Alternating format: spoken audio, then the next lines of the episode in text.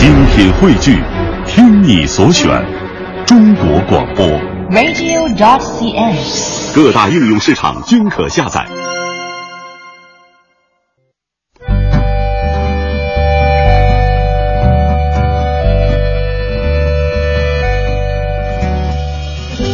讲述看不见的心灵故事，记录几代人的情感春秋。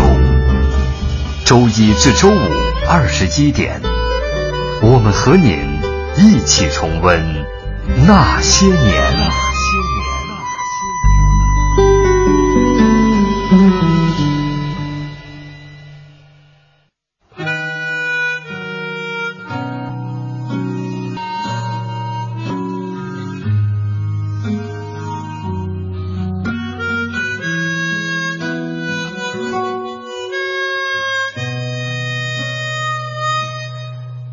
记得早先少年时，大家诚诚恳恳，说一句是一句。清早上火车站，长街黑暗无行人。卖豆浆的小店冒着热气，从前的日色变得慢，车马邮件都慢，一生只够爱一个人。从前的色也好看。要是竟没有样子，你错了，人家就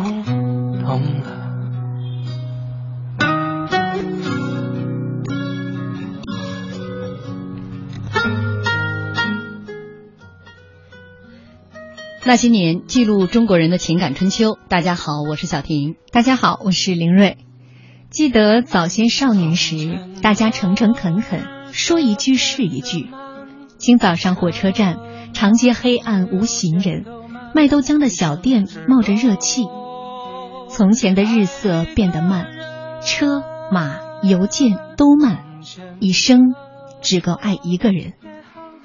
最近一段时间，这一首诗特别的火。其实它本来是文学大师木心的作品，叫做《从前慢》。在前不久呢，《中国好歌曲》这个节目啊，里面有选手把这首诗改编成了歌曲，从此就唱遍了大江南北。这里面那一句话传颂度特别高，就是“车马邮件都慢，一生只够爱一个人”，让人听着觉得特别的浪漫。其实我们今天就想把这种浪漫和当年的这种慢生活这种感觉传递给大家。今天和大家一块聊聊八十年代我们写过的那些信，还有包过的那些电话粥。没错，在八十年代，一个牛皮信封、一张邮票和几张信纸就可以将亲情、友情、爱情传递千里万里。白纸黑字上尽是真情流露，笔墨流转间多少人情冷暖。那本周那些年，我们将带大家继续重温八十年代系列。我们今天就来说一说这些通信啊，说一说这些家书、这些情书。那。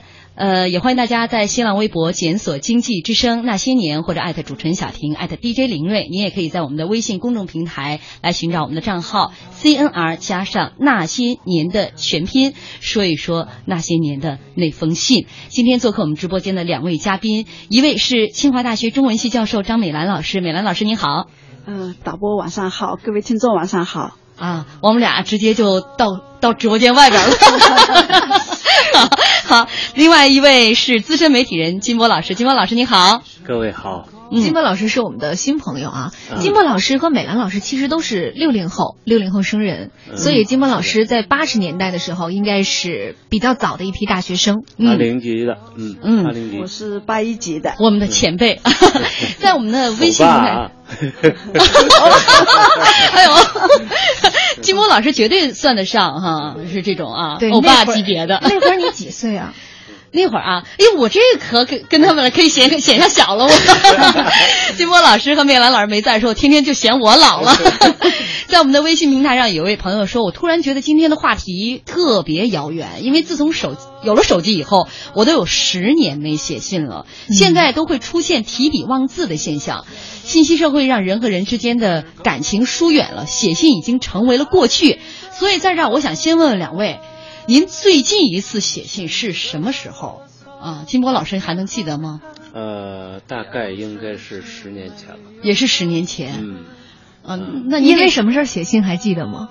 嗯，是我资助了一个贫困山区的一个学生。嗯。那么我们之间会经常有，会经常有这种书信往来。嗯嗯，因为他可能他没有手机啊，没有电脑啊，嗯嗯啊，只有这个书信是唯一的沟通的渠道了。嗯，美兰老师呢？我大概三四年前写过一封信，呃，因为其他的时间都是用的 email 了。嗯，三四年前，哦，但是我有的时候给海外还是要用用书面的。嗯，海外的话是前前一段时间也会也会也用。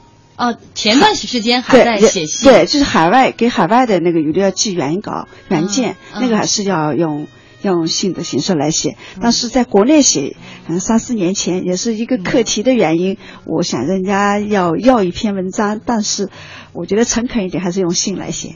哦，哎，其实这也体现了就是我们前辈对于这个写信的一种态度。现在已经觉得用手写一封信是一件很诚恳、很诚恳、很能体现诚意的事情。因为我觉得特别愧疚，你比他们二位我你说小字辈儿，嗯，我这么一算，我不写信的年头倒比你们长。我就是好像写信的时候就大学的时候，大学的时候给家里写信，这就这么一算，掐指算来二十年了。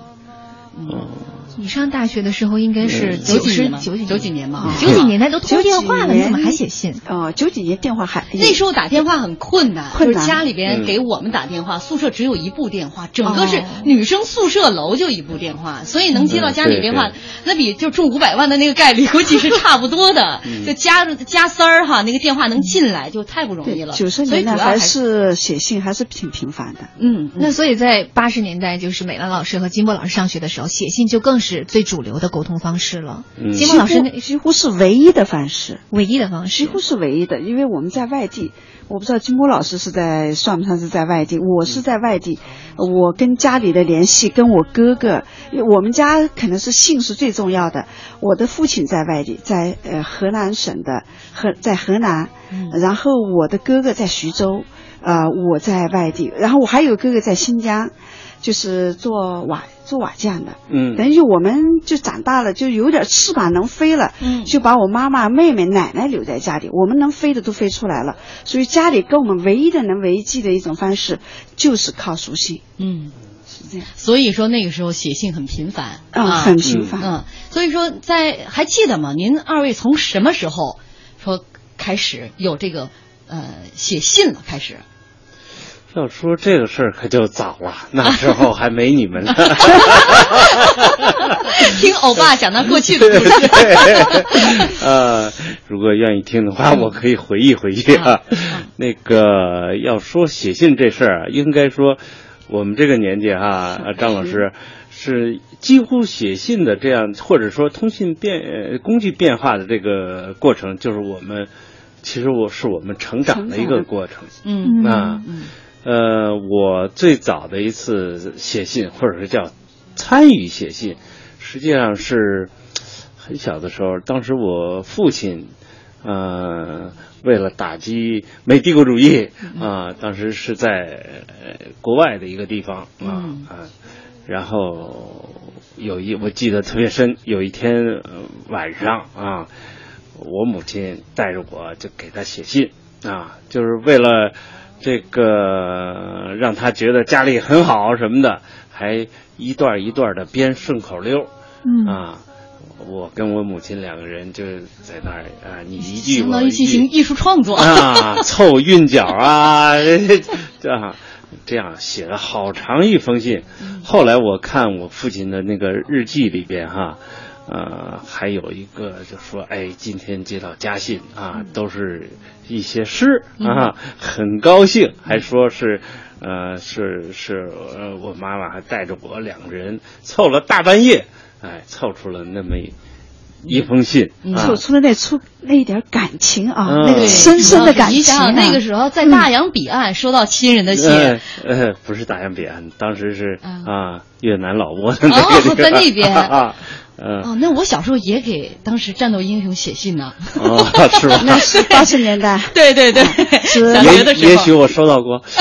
老三前线，老三前线。那个时候学校组织，嗯，组织让我们就给这些这个老山前线的这些呃战斗英雄们，其实你都不知道是谁，他是谁啊？对，然后我们就开始写信，具体的信的内容嘛就都忘了。你想想，全班集体开始写，嗯，反正一人一封，写完之后呢，不是说自己邮寄，统一交给老师。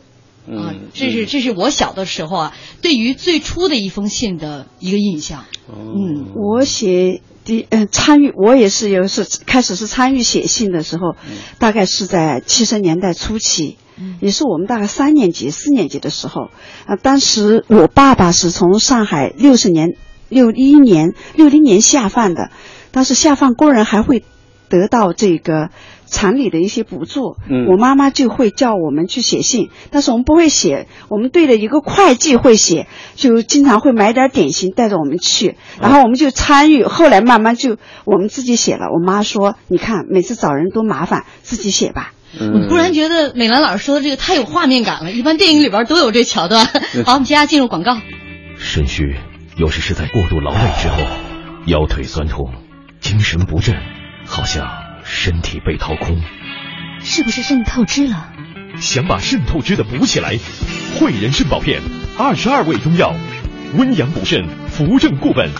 肾透支了，试试肾宝片，把肾透支的补起来。他好，我也好。咨询电话：四零零幺零四八八八八，四零零幺零四八八八八。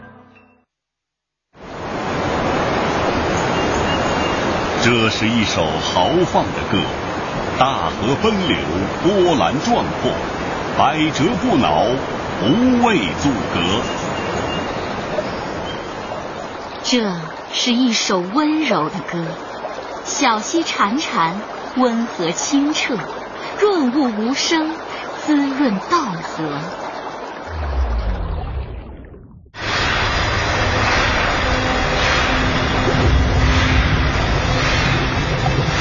有一天，悠扬的歌声变得暗哑干涩，曾经的清澈改变了颜色。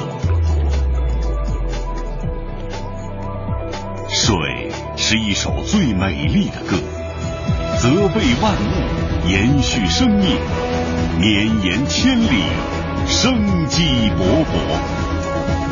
保护我们的大江大河，不要让这美丽打折。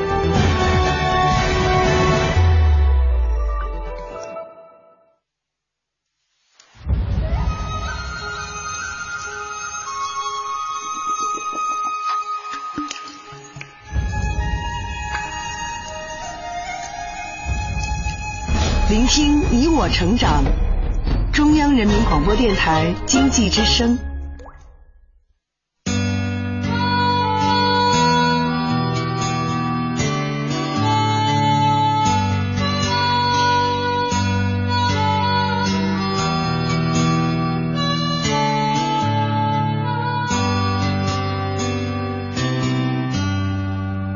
亲爱的爸爸妈妈，你们好吗？现在工作很忙吧？身体好吧？我现在广州挺好的，爸爸妈妈不要太牵挂。虽然我很少写信。其实我很想家，爸爸每天都上班吗？管得不严就不要去了。干了一辈子革命工作，也该歇歇了。我买了一件毛衣给妈妈，别舍不得。穿上吧，以前儿子不太听话，现在懂事，他长大了。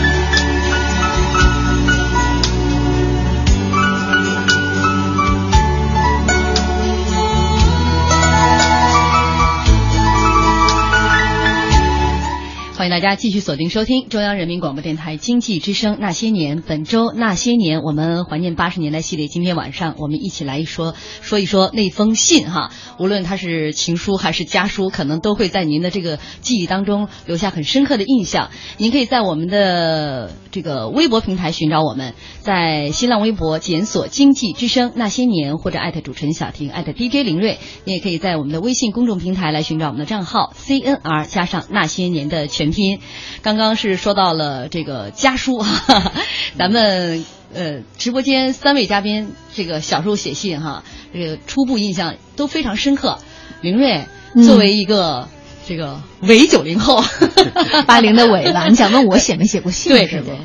其实我还真写过，因为我妈妈在我五六岁的时候就去了国外，嗯。所以那个时候跟国外打长途电话还是非常贵的，所以我们最主要的沟通方式就是写信，雷打不中不动的一周一封信。哦，你妈妈主要靠这个方式来了解你学习怎么样？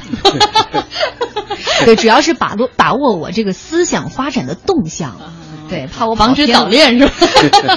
特漂亮一姑娘，一周要五块四一个一封信，五块四毛钱好像。你看这美兰老师有经验，连那个就海外邮票多少钱都记得很清楚。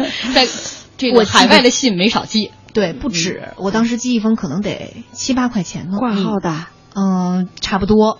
他们家日子那时候已经好了，有海外关系了是吧？像美兰老师刚刚形容他小的时候，这个给家里人写信就很有画面感哈。嗯。妈妈带着几个孩子去找村里边会写信的哈，是会计啊，会计还有啊，也找过我的，记得还找过我的小学老师，嗯，小学语文老师，嗯，而且写这封信，呃，还提前需要给人买礼物，去供销社买点点心。对，买两包点心。我记得那个点心盒儿那个纸上是个黄纸，上面还有一个小红的，这上面一块小红小红纸在上面包着。对对对。哎，然后那个是那个麻绳，麻绳呃那个麻绳是纸绳儿，纸绳儿拎着，至少买两包，嗯是这样子。这个时候，知识就是力量，知识就是点心的。对呀、那时候物资那么匮乏，作为小朋友多渴望吃那个点心盒子里的点心。所以那会儿家长是不是都这么教育所以美兰老师考上清华嘛，要好好写字儿，以后你就不缺点心吃。啊，呃，算一算哈，这个从小到大写的这些信里边哈，最多的是哪一种类型的信？是就家书的内容吗？给家里写的吗？哎，肯定是情书吧还是家书？你像那个金波这种欧巴型的嗯男神级别的，光收 来着主要还是情书吧？呃，主要还是家书。太谦虚了。我我想可能还是家书多吧。嗯呃我记得我在八零年的时候，就是我们金波老师考上大学，我那年没考上，我就去了那个我的县中啊去补习。嗯那个时候是八分钱一张票，就是一张邮票。嗯我每次都舍不得。我都觉得八分钱，我能在学校里打八瓶水，一分钱一瓶一瓶水，嗯我可以打八瓶水。我把那个信都每天写的信，把它接起来，然后一起给人带回去。啊，带回去。对，为了省那个八分钱。什什么什么意思啊？我我这会儿有点没太听明白。就是这信它我我不邮出去信，我先不邮，是让别人带回去的。哦我就是为了省那个八分钱。明白因为在学校里，呃，一瓶水打一瓶水一分钱，我想呢，可以八分钱就可以打八瓶水，省点钱，省点钱。嗯，明白了，明白了，就是省那个邮票钱。对就是反正邮递员轻松点儿，少接一件活。啊对，呃，这个一般来说多长时间？这个寄信的频率？半个月啊。通常写信是要一周，但是通常是半个月才到。嗯，啊，你要是刚才说起你写写过那个给老陈前年写过信的事儿啊，呃，也许刚才我开玩笑说收到过，可能说不准还真收到过呢啊，因为那个时候正好我也在那儿啊，哦，嗯，咱俩还有这缘分呢。哦，啊，是你大学毕业之后去的，还是之前？呃、大学毕业以后就去了、哦那个地方啊。嗯嗯。然后，呃，说起写信，还说起情书来啊，那个时候。我们那些金波老师主动交代了，我交代一下别人的情况。呃，那时候我们那个战士们呢、啊，他们就呃，实际上因为任务也很紧很重啊，呃，很少有时间去，比方探家呀什么的。就是你今年您有一次机会休假探家啊。比方你到了年纪了，家里人就该催了，哎呀，赶紧张罗个对象啊什么的，见一面两面，这这就该就结婚了，就呃就要回到部队了，啊，回到部队，剩下的这恋爱怎么谈呢？那就是写信，写信，写信啊，所以那时候在我们那个地方，那战士们最高兴的啊，就是。哎呀，那个文书去取信回来，哎呀，那最受欢迎了。嗯，啊、在电视剧里面都是那种场景，一封家信或者是女朋友的信来之后，是所有的战士围在一起看。对，好想对我朋友说啊，说我当战士的时候，一星期一封信，因为我们单位人多，要当众读的，嗯、所以我 我就只喊他爱人同志，大家分享是吧？对对对，是那种情景吗？是啊，因为就必须公开哈、啊、这个信哈，因为我生活太紧张也太单调吧，嗯啊，然后呢性别也太单调，缺一些快乐的事情。嗯、那么这个时候，啊，你这儿读信，大家也跟着高兴，然后呢插科打诨一番啊，嗯、那就成了一个。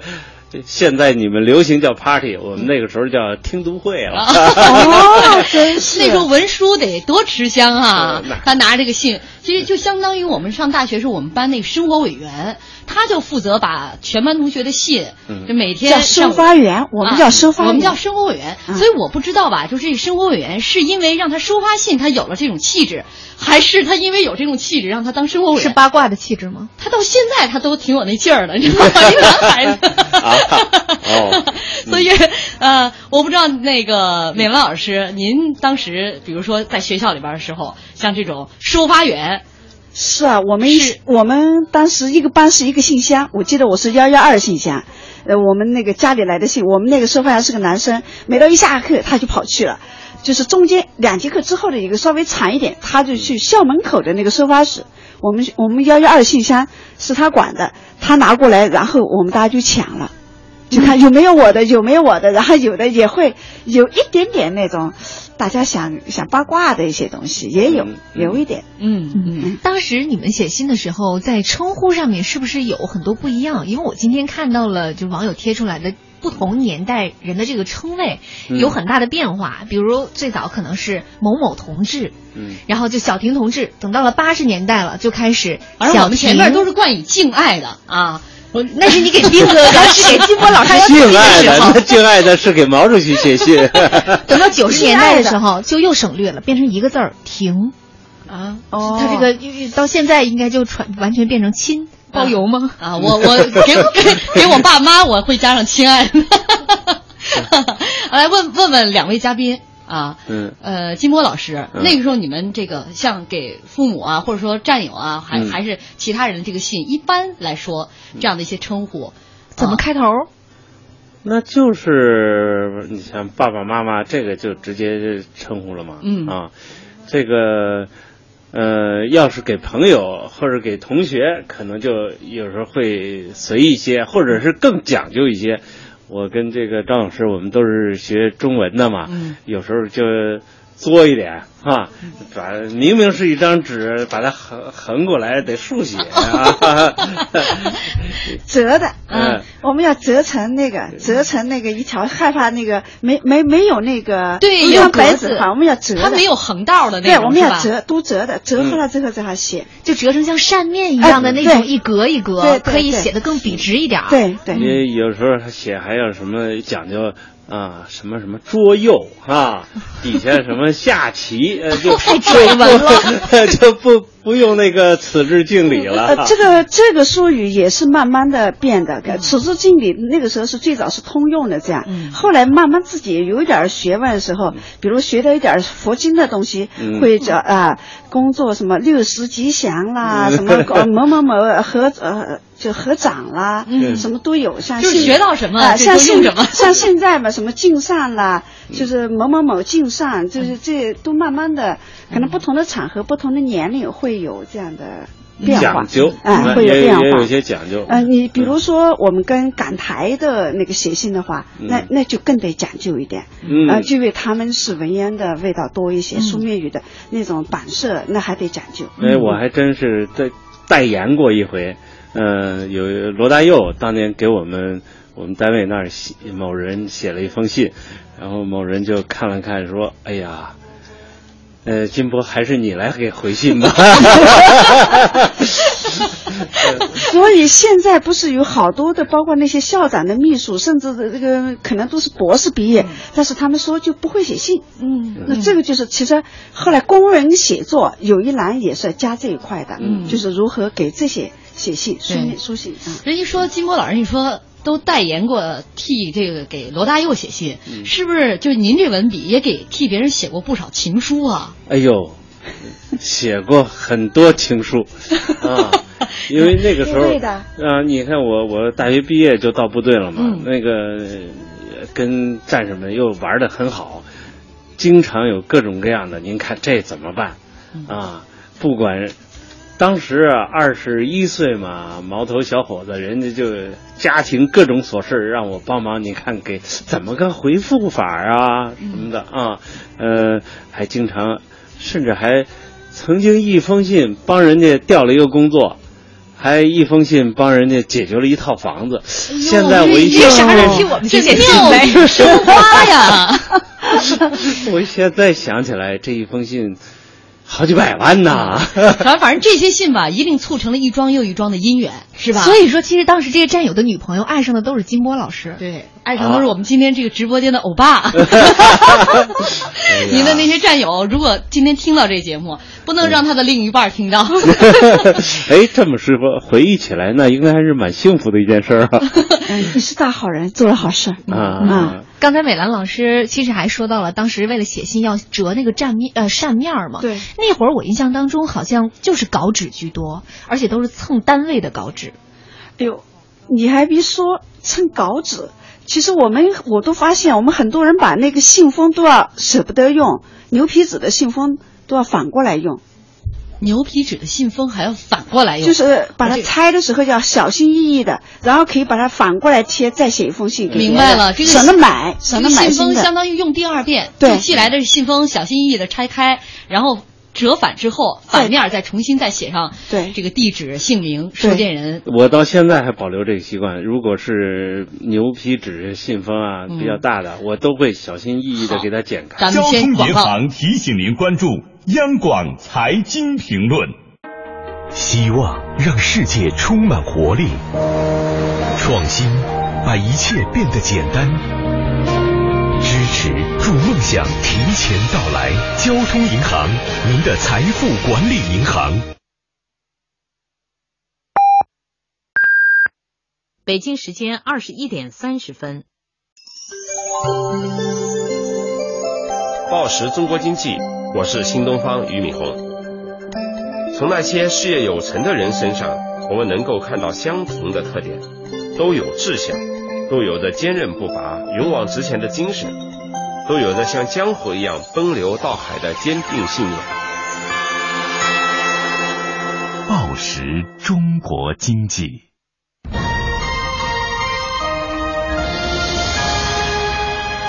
经济之声。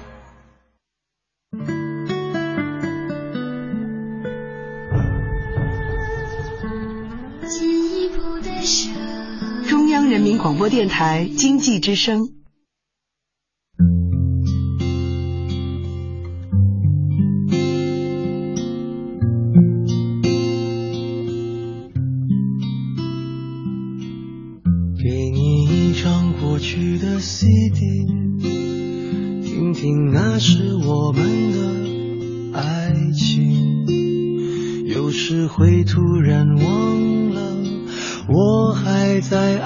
陪着你。再唱不出那样的歌曲，听到都会红着脸躲避。虽然会经常忘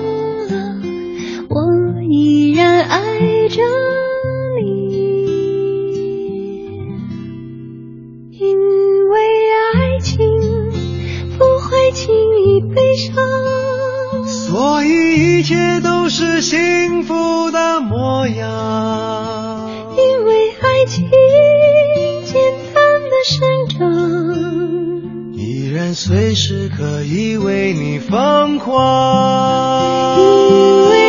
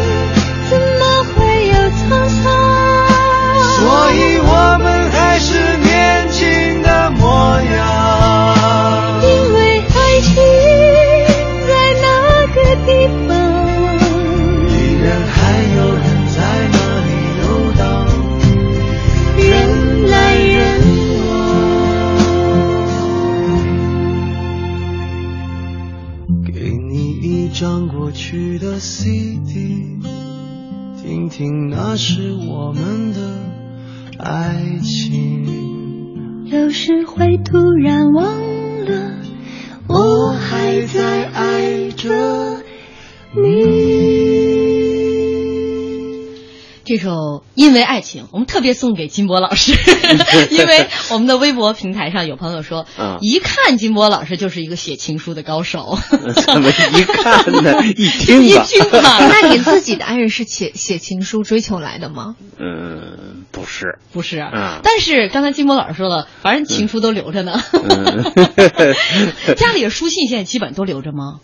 都留着啊、嗯基本上我我写过跟我往来的信，我到现在都留着，因为那个那这你看信的时候啊，你会有一幕一幕的情景出现，你甚至可以就像感受到当时那种情境、气息啊、温度啊，呃，就就特别真实。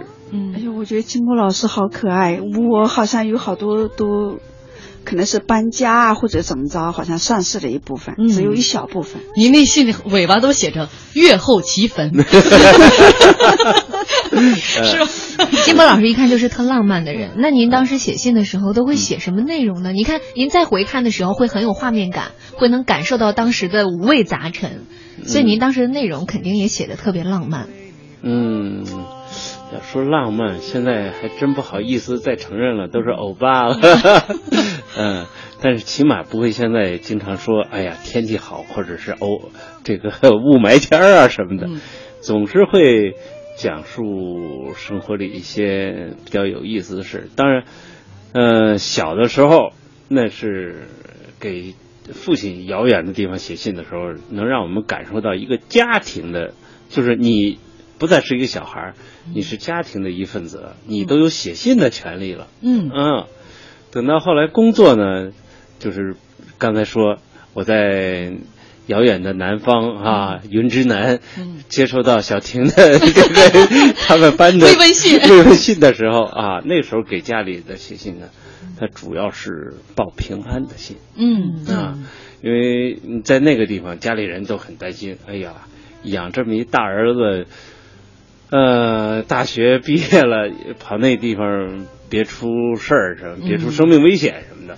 所以最重要的就是给他写，哎呀，我们这儿多好玩儿。嗯啊，今天我又怎么怎么怎么跑了？今天我们今天还吃了米线了，嗯啊什么的。所以说，你刚才讲说你们在那儿，这些战士多么渴望、迫切收到信，嗯可能这些战士的所有的家人跟你们的心情是一模一样的，哎，对对对对，就是能收到他们的信，就意味着平安。对，哎那你们会刻意的报喜不报忧吗？那必须的呀，啊，那个要有忧来了，那那就是个很麻烦的事儿。嗯，当时我们有一个有一个干部说夫人特漂亮，嗯，他他有终于有一个机会回家探家，他说这次我把夫人带过来给你们看看。嗯，结果来了一封信，就是该该到了归队时候来了一封信，说要求延期，啊、为什么呢？呃，长期不能回家，那个老婆跟别人跑了。嗯哎呀，我们当时这些兄弟们啊，非常的气愤，嗯。这个啊，有时候你看这心里也是人生的悲欢离合，嗯嗯，那是一段特别在您人生当中特别重要的一段岁月啊，所以看这个金波老师主要谈的这个信件都是和那段生活啊 有关系的。哎，对对对嗯对嗯，，那时候给家里写信主要是报平安，然后情书呢主要是帮 这些帮帮同志们写。啊呃，美兰老师，您那时候家书主要都写些什么内容？嗯，我们有几封，有几看不同的对象吧。给爸爸和妈妈只只是告诉学习的情况，比如说我我上大学了，呃，也是报喜不报啊、不报忧。嗯然后是拿到三好生奖了，或者当了个什么干部了，或者做了什么去哪儿旅游了，会告诉他们这个。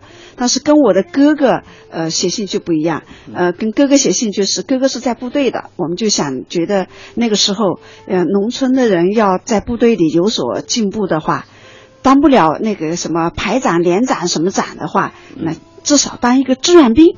所以叫他第一个入党。志愿兵就是两个，每次信都是这个内容，因为这个也是贯彻我妈妈和爸爸的这个意愿，我帮他们游说，然后跟妹妹呢好好学习，好好学习，就是跟不同的对象是用，但是跟我外公呢，我就写的比较的细腻一些，因为我外公是识字的，嗯，他能给，他就觉得那个门里出了一个大学生，他会跟我经常通信，那我就会说的很有人情味儿的那种，对爷爷的那样的一种感激感恩和对这个，就是我这一代人应该做的那种年轻人要表志向的，所以我经常要跟他谈一下我的志向，所以我会说到，呃，为了我的爸爸啊、没有能回到上海。我说我一定要学习，我一定要回上海去。嗯所以后来我本科毕业，我就考到华东师大去了。所以这个就是为了父亲的意愿，也是为了对外公的承诺。其实吧，张老师，我觉得小婷他们特想听听您情书是写写什么内容。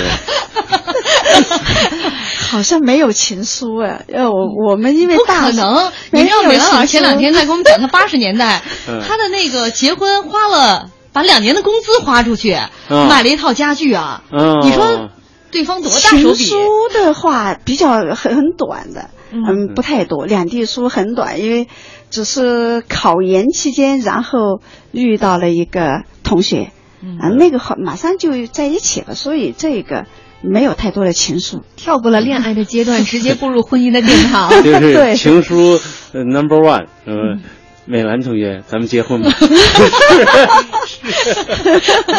这个史上最单刀直入的 快刀斩乱麻的情书。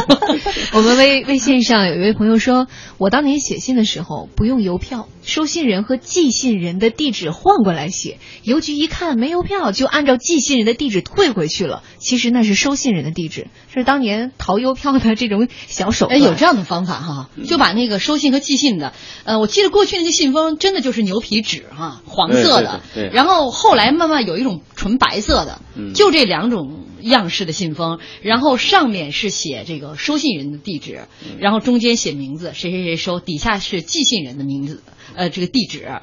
你你想，他把这个位置一放反，但是邮局的人应该不那么傻吧？他从你这儿就直接收的信，计邮局的人看他这样善意的接受了欺骗。嗯啊，呃，还有一位朋友啊，在说八十年代时期，这个书信是我们这些远离亲人、人在他乡的人用来传递情感、化解思念的唯一寄托。虽然那个年代离现在已经很久远了，书信如今呢也自我们的生活里淡去了，但是书信这个曾经岁月里的美丽使者，今天仍然让人怀念，勾起我许多的温馨记忆。啊，那个时候你看现在写信啊什么，我刚才讲，呃，邮递员似乎已经被快递小哥取代了。已经见不到了。嗯前些年的时候确实见到过，但是他仅仅是在送报纸，就已经没有当年那种快递这个邮递哥哥一过来拿着信，大家都特别期望就着自己家信。这个邮你的邮递哥哥是带着一带着一就好像扛着一群人、一群感情、一群的很多的故事来的那样啊。嗯，呃，哎，说到这个这这个事儿，我就今年的春节，我去看望我父亲的几个老战友，他们还说了一个事儿，在在他们就像我们父辈那个年代，还是国家还都是很贫困的，他们就说这个信呐、逢年过节这个信是最重要的。最重要的，而且随着信呢，一定是有一张汇款单哦啊。哦，那个汇款单就夹在信里边是吗？呃，不是，是要因为都是这个苦出身。嗯。那么当了军官以后呢，那个家里那些穷兄弟们啊，或者是老人嘛，这逢年过节啊，总要寄点钱。嗯嗯，啊那是另外的一张汇款单，呃也同对时啊，这个我我印象特别深，每当年每到逢年过节，我父母都要商量，呃两边的这个老人，哎，给这边寄多少啊？给那边寄多少啊？这个我这次见到一个老战友还说呢，他说有一年家里过完年，家里给我来信说，哎呀，寄的钱收到了。他说我没寄钱，因为他当时他病了啊，经济比较紧张。别人帮他寄的。哎，他说啊，你父亲当年给我寄钱啊，怎么着怎么着？哎呀，他就是说那个时候的战友之情啊，特别好。嗯嗯，这是这个到每到逢年过节，算是有着呃那个年代中国特色的这种一种邮递方式。对我在信里偷偷塞过钱，是怎么塞的？嗯把那个钱包用那个纸再包一层，再包一层寄过去的，寄过几回。好像是有规定，这个不允许不允许，但是偷偷干过。嗯，我是新调到这个地段来的。哦，欢迎欢迎，我叫丁大森。不过你记不住没关系，反正也不会有人给我写信。你这人很有趣，我记住了，你叫丁大森，对对对，你呢？我叫周琴。啊这上面有啊每封信的背面都有我们投递员的图章。哦，嘿，巧极了，这是我姐姐的信，你就交给我吧。不，我自己送，啊，你不相信我？我要熟悉熟悉。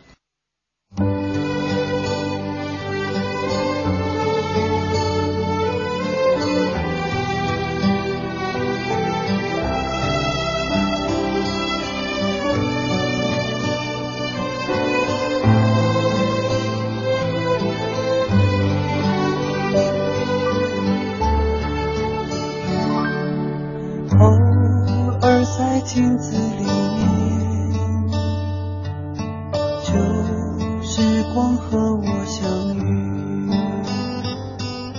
那片远远的天空，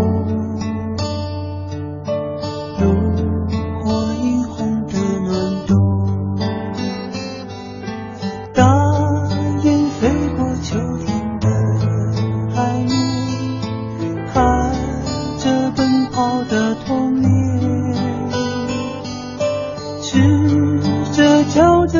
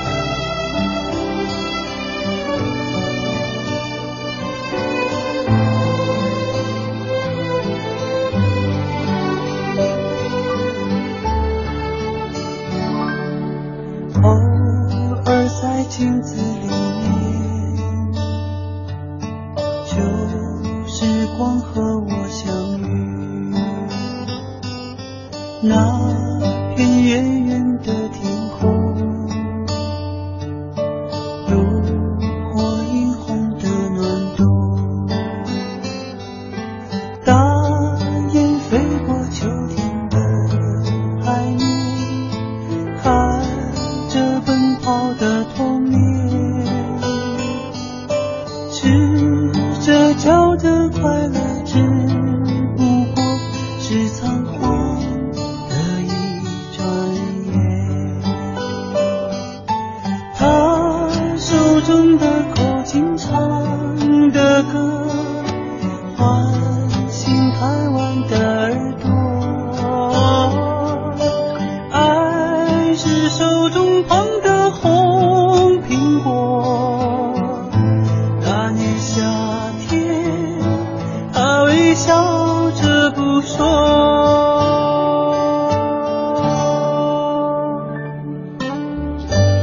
首非常好听的歌曲《似水流年》啊，呃，跟我们今天节目的主题也特别的吻合。呃，刚才听歌期间，美兰老师都已经一声叹息了，似水流年呢。呃，我们微信上水起金生说，上学的时候写信啊，邮票上涂胶水，邮戳能够擦下去的。邮票可以反复使用，我们就用这个办法来省邮票钱。还有写信的时候，如果是男同学之间，我们就用卫生纸写。啊，这也太节约了，读完之后就用啊。这估计也不是多老的学生，因为已经有卫生纸了。微博上小麦说，当时我们是用牙膏去贴邮票的，嗯，封信封口，当时好像。没有现在这种固体胶棒啊、胶水啊，没有哈。我我记得好像我的印象当中，最早最早那信封就是拿一个这个筷子，啊，一头蘸着一点那种什么糊状的东西，浆糊哈，叫浆糊啊，是吧？那浆糊其实跟咱们今天的胶水不太一样，用面做的，面打的。嗯，我小时候还用那个米饭粒儿啊去粘过那个信封。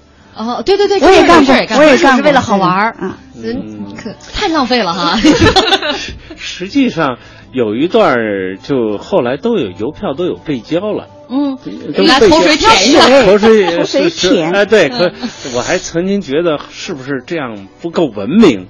后来有一天，我从参考消息的那个报纸上看到说。国外的人也是伸出又大又红的长舌头来舔一下，这啊，我心里就坦然了。人家不仅这个，好像信封当中他们都是这么舔一下，啊、然后信封就就就封上了。对对啊，我们微博上水娃还说，以前等信的心情就是现在等快递的心情，以前拆信的心情就是现在拆快递的心情。我觉得后半截说的呢不完全对，因为你在淘宝上或者网站上买完东西，你知道自己买的是什么，但是你要拆信的时候，其实还是有很惊喜的那种感觉。嗯，这这有点这这该同志肯定没有早年间写过信。您说一说吧，当时那那是一种什么样的心情？呃，那我觉得是充满了期待，嗯，充满了未知，嗯。啊，尤其是呃这个时间好长时间信才能到，以前尤其是我们在远的地方，好久来不了一封信，可能一来来好几封，那这个你这个情感是被压缩了的，嗯。你这个压缩到时候释放的时候就就就很嗨嘛，啊，嗯，我们都是算时间的，发出去信多少时间，然后多少时间能回一封信来，对，就是按照时间算的。所以说，如果信该算算定这时间，信没来，心里就开始犯嘀咕了，犯嘀咕再写，就是这样。对，就是所以说呢，这个跟淘宝的不一样在哪儿呢？就是你的心理活动很复杂，嗯，哎，很充分，嗯，然后会颠来倒去。辗转反侧，妩媚思服。你们老师太细腻了。对，那个时候你看，我们今天说了半天，这那个时候写信，毕竟还都是写给熟悉的人，嗯、是吧？其实那个时候还有给不熟悉的人写信，就开始流行，八人开始给笔友写信。啊，跟现在的网友差不多是不？就是差不多的这个意思。呃，美兰老师，你写过吗？我没怎么写过。您就肯定你写情书了，没写过，就可以说句我几乎没写，啊、是不是？之前你跟美兰老师沟通了，美兰老师打死也不承认，是吧？金波老师肯定写过吧？嗯，写过，不止一个，都是女笔友吧？嗯，都是女笔友。你还有什么问题？